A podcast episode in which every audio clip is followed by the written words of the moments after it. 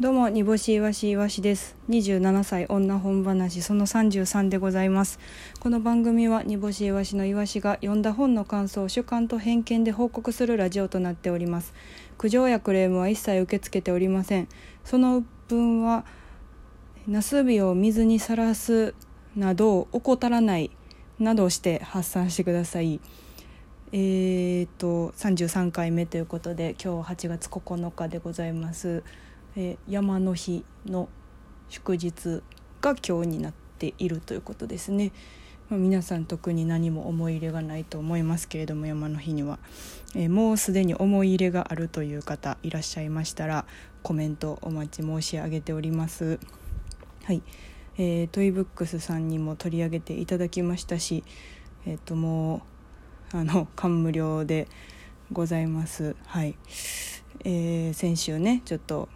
あのトイブックスさんに行ってきた話とかを、えー、2週に引き続きか。2週にわたってちょっと喋りましたけれどもそれをもうまだこう噛んでいただいているので、はい、私たちも私もちょっと噛みしめていきたいなと思います。おすすめエッセイも教えていただきましてそれもちょっと早速 Amazon の方で購入しましたのではい楽しみでございます。さあえー、っとそうあのアマゾンの中古でねあの200円ぐらいなんかな、えー、穂村弘さんの「ニョッキが面白すぎニョッキかな。日記みたいな感じで言った方がいいのかな。ニョッキが面白すぎたのでニョッキの続編のニョニョッキ、えー、その次のニョニョニョッキも、えー、た多分あれ2つ合わせて500円ぐらいになるんかな。買いまして。であとあのやっぱりやっぱり岸本幸子先生の、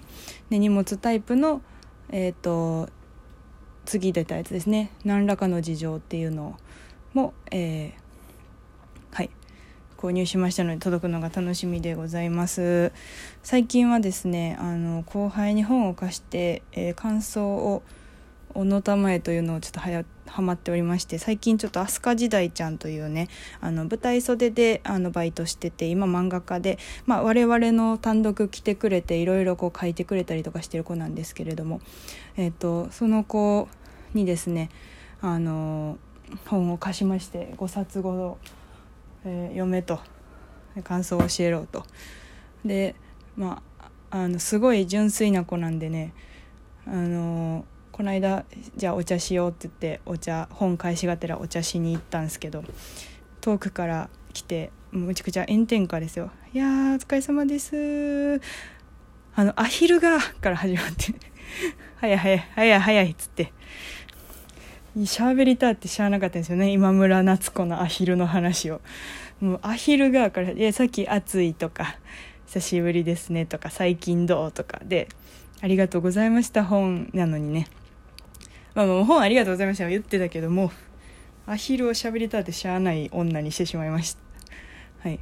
なんかもうただただアヒルに感動したらしいです。で浅井亮さんのエッセイも面白かったって言って2冊貸してて。であと何だったかな。こちらみことああと「おもろいがいらんねん」大前青さんのもお借りしお貸ししました「おもろいがいらんねん」はその飛鳥時代も分からんぐらいあのなんやろなすごい濃いお笑いの感覚やったみたいで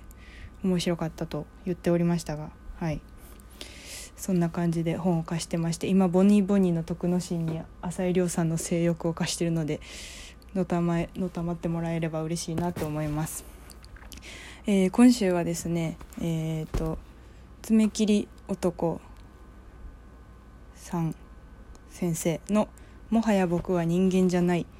でございます。ちょっとこれは実はリブドブブックスさんに行きましてちょっと買いました。はい。ちょっと恥ずかしかったんで挨拶はしてないですがはい。またします。あのえっ、ー、とギリギリまでねその岸本幸子さんのエッセイにするかこれにするかこの爪切り男さんにするかって悩んでたんですけどやっぱちょっとこういういいなんていうんだろうな、でっかい本屋さん純駆堂とか紀ノ国屋書店とかじゃないところで見つける時ってなんかこうビビッと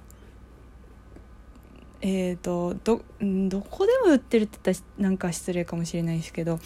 言ったらその知ってる人というよりかは知らない出会いにこう感動するじゃないですかやっぱり。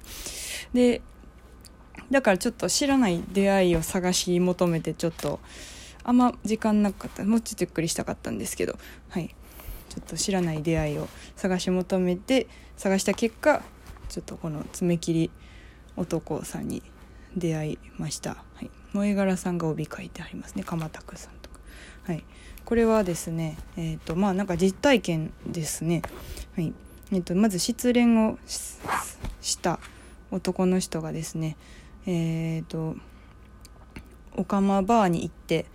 えー、オカマバーと、まあ、お寺の住職に会ってだんだんこう助けられていくという感じなんですけれども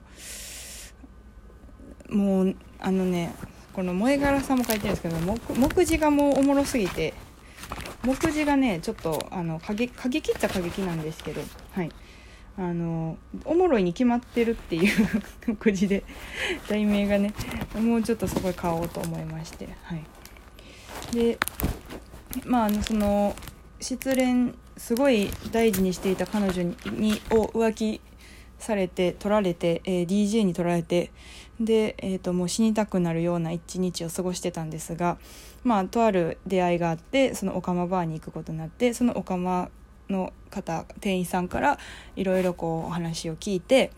えーと、ちょっとずつこう解決方法を自分で見つけていくみたいな本でございます。なんかその私は、えーと住職さんと、まあえー、住職の人とおかまの店員さんにおしあの助けてもらうっていう話が主なんですけど住職住職の人の、えっと、仏教の教えをねその、えー、爪切り男さん私にするんですけど仏教の言葉に中道という考え方があるらしくって、えっと、あなたにとってちょうどいいを見つけなさいっていう、あのー、やつらしいんですけれども。やつってか教えなんです。やつってね教えなんですけれどもこれにちょっとじんときましてですね。なんかやりすぎもよくない。やらなすだまだ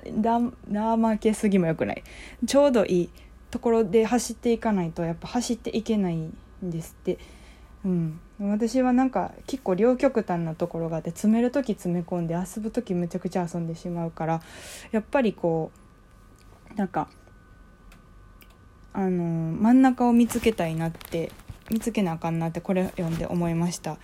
あとなんか中学の時の顧問の先生の教えでなんかオンオフ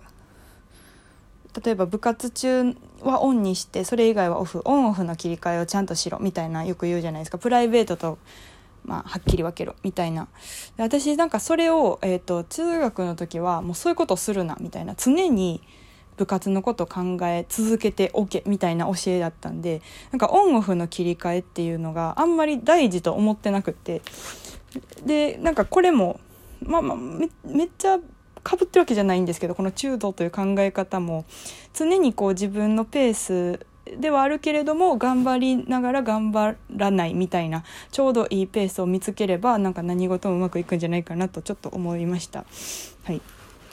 あとはですねあのやっぱり人間は立ち上がる時は自分自身がどうなるかというか自分自身が立ち上がれるかだと思うのでなんかうーんこのオカマバーの店員さんや住職の人かが救ってはくれてるんですけれども結局それを餌にしてというか材料にして立ち上がるの立ち上がれるかどうかっていうのは自分自身なんだなというのがすごく、えーと、この本を読んで勇気をもらったというか自分結局自分がどれだけ周りの話とか周りの励ましとかを餌にして立ち直る立ち直れるのかっていうところが大事だなと私はすごくこの本を読んで思いました。いや本当にあの出会えま出会えましたね。はい。大きい本屋さんでたあの本をブワーって何時間もかけて探すっていうのも楽しいなって思っててそれしか、まあ、正直知らなかったんですけれどもこういうなんかフェイブックスさんとかリブドブブックスさんとか、えー、で一期一会の出会いを探しに本屋を回るっていうのはめちゃくちゃ楽しいことなんだなと思ってちょっとハマってしまいそうな気がしました。みきおがなんか送ってたぞ。うん。富澤みきお。岩しさんこんばんは。先日大阪の本町にあるトイブックさんに行ってきました。時間を忘れて本を読みふけてしまいました。最高でした。この段階リスナーのどなたかとまた一緒に行きたいです。えー、PS トイブックスさんの入り口の傘立てに僕の傘を忘れてきてしまいました。